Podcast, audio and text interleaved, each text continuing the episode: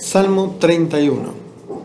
Eh, comienza el salmista a contar una situación difícil que atraviesa, pero me encanta porque él se aferra primero a su fe, ¿no? Y lo primero que dice, dice, yo confío en ti, Dios.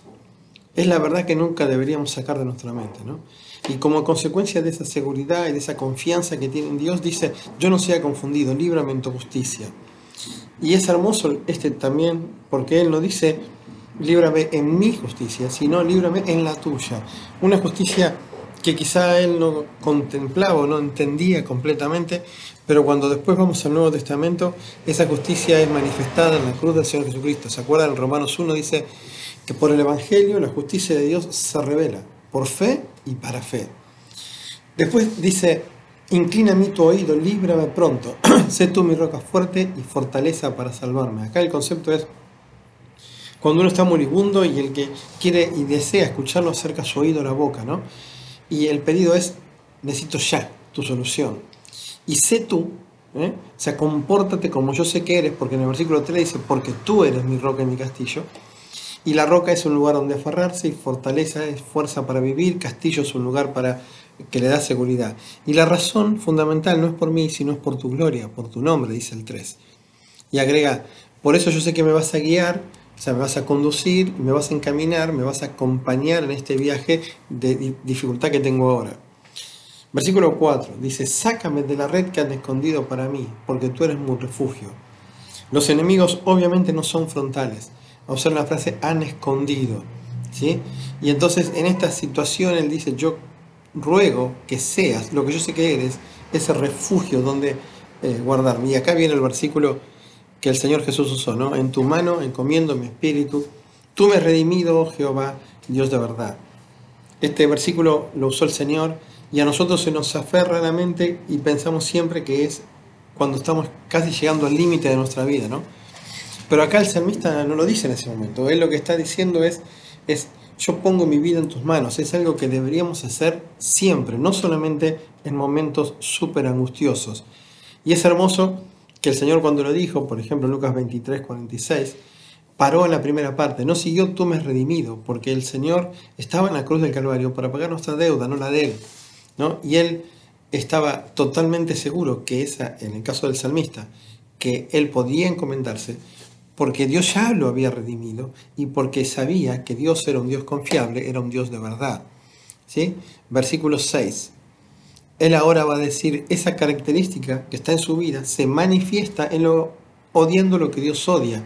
¿eh? Él dice acá, yo confío en un Dios de verdad y aborrezco, odio a aquellos que confían en vanidades ilusorias. ¿eh? Es como decir, en aquellos que esperan en cosas huecas sin sentido. Si vanidades tiene que ver con eso. Y casi claramente se refiere a los ídolos. Dice, yo eso no lo quiero para mi vida, porque yo he confiado en Jehová, el Dios de verdad. Esa confianza lo lleva a decir en el versículo 7, dice, me alegraré, me, perdón, me gozaré y me alegraré en tu maravilla, en tu misericordia, porque has visto mi aflicción, has conocido mi alma en las angustias. ¿Saben? En la aflicción y en la angustia es cuando más perdemos la visión de Dios generalmente. Y acá él dice, yo sé que me has visto, yo sé que conoces mi situación, por lo tanto, tu misericordia va a obrar y yo sé que en el futuro me voy a alegrar y me voy a gozar. Eh, dice, versículo 8, no me entregaste en manos del enemigo, o sea, me sacaste de la situación apremiante y la frase hermosa es, me pusiste en un lugar espacioso, me diste libertad. Versículo 9, ten misericordia de mí. Acá vuelve a pensar en el dolor, es como un sub y baja este salmo, ¿no? Y dice, ten misericordia de mí, dice, porque estoy en angustia. Se ha consumido de tristeza mis ojos, mi alma también y mi cuerpo. Observen cómo la angustia y el dolor afectan. Miren, primero mis ojos, o sea, la visión nublada, mi alma, la parte espiritual, mi cuerpo, el sufrimiento físico. Versículo 10 dice, porque mi vida se va gastando. Y saben, es triste pensar que se puede gastar la vida en situaciones de dolor, como dice el versículo, de, de suspiros, que pierde las fuerzas ¿sí? y que la estructura física, los huesos, se van consumiendo. Versículo 11 dice, de todos mis enemigos soy objeto de oprobio. ¿Qué está diciendo? Miren cómo va avanzando, ¿no? Los enemigos primero, la siguiente frase en el 11 es mis vecinos, la siguiente es mis conocidos, y dice, y después termina diciendo todos los que están cerca. Esta situación de dificultad hacía que todos los que estaban cerca de él se rieran de él, no toleraran su presencia, y hasta que sintieran horror, como dice, ¿no? Pero, pero, dice, he sido olvidado de su corazón como un muerto, he venido a ser como un vaso quebrado. Él lo que sentía, que la sociedad le, mostraba, es que él ya no tenía fuerzas y que poco a poco iba a ser olvidado, como los muertos, y que, y que ya no servía de utilidad para nada porque estaba quebrado como un vaso.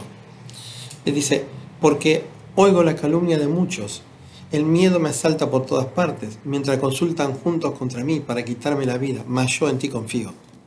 Oh Jehová, digo, tú eres mi Dios. En medio de la angustia, en medio del dolor, la lámpara que ilumina, porque yo en ti confío tú eres mi Dios. Una frase preciosa dice, versículo 15, en tus manos están mis tiempos, líbrame de la mano de mis enemigos y de mis perseguidores. Me encantó esa primera frase y fue a mí la que más me golpeó, ¿no?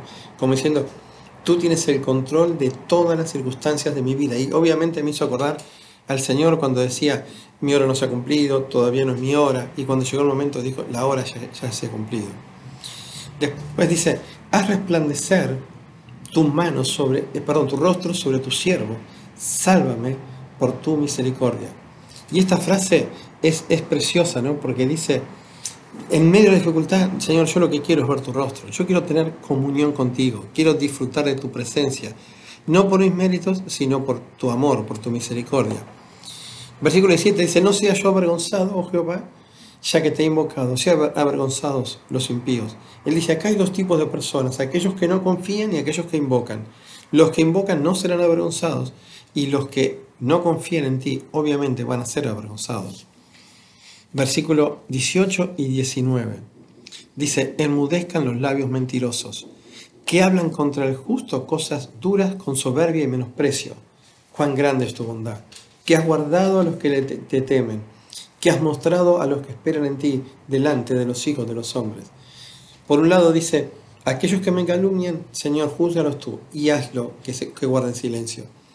Mientras por otro lado, cuando en vez de mirar a ellos te miro a ti, reconozco que tu bondad es inmensa, no la puedo dimensionar, por eso solamente digo cuán grande es y cómo se manifiesta en que protege a aquellos que confían en Él, en que has mostrado lo que pone en tu futuro, esperan en ti, delante de los hijos de los hombres.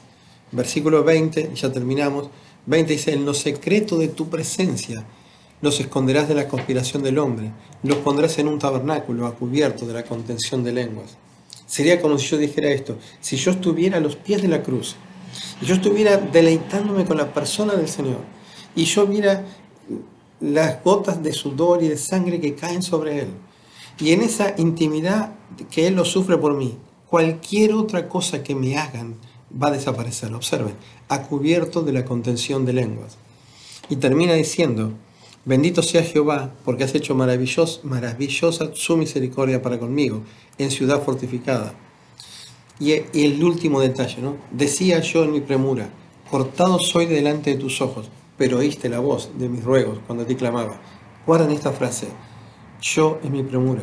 A veces en la, en la, la apresurarnos, el tratar de hacer las cosas rápidos, el tratar de no sentarnos y pensar, hace pensar lo que él creía, ¿no? Estoy fuera de tus ojos. Pero realmente no fue así. Tú siempre oíste la voz de mis ruegos. Y obviamente cuando él ve todo esto, ¿qué dice? Amata a Jehová, todos sus santos. Los fieles guarda Jehová y paga abundantemente a los que proceden con soberbia. ¿Qué es lo que va a decir? Él dice, esto no es solamente para mí, Cualquiera que ama a Jehová y que confía en Él, Dios lo guarda. Y aquellos que son, se elevan con soberbia, Dios va a castigarlos en el futuro. Por lo tanto, esforzaos todos vosotros, los que esperáis en Jehová, y tome aliento vuestro corazón. Es como decirle a alguien, vos estás sufriendo, yo lo pasé, yo confié en el Señor, y todos los que me calumniaban y todo, Dios se va a encargar. Yo sé que a pesar de que puedo creer que no estoy en su presencia, Él escucha, Él sabe, Él confía y escucha la voz de mis ruegos. Así que confiemos, como dice acá, esforcémonos, esperemos y realmente alentémonos. Que el Señor los bendiga.